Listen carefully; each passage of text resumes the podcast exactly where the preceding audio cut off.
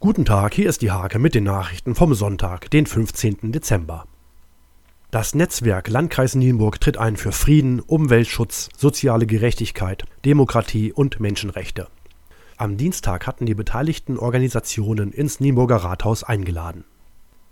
Die Illustratorin Frau Silberfisch hat ein Buch mit Weihnachtsgeschichten herausgebracht. Am Donnerstag werden Passagen im Nienburger Kulturwerk vorgetragen. Im Nienburger Kulturwerk fand eine Veranstaltung zum Thema Antibiotika-Resistenzen statt. Im Anschluss folgte eine Diskussionsrunde mit drei Experten. Um Kindern eine Freude zu bereiten, verlost die Haag am Sonntag drei Familienkarten für das Vis-à-vis in Nienburg.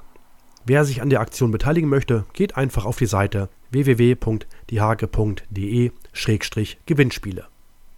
Das sechste Winterrennen des MSC Linzburg fand auf einem Linzburger Acker statt.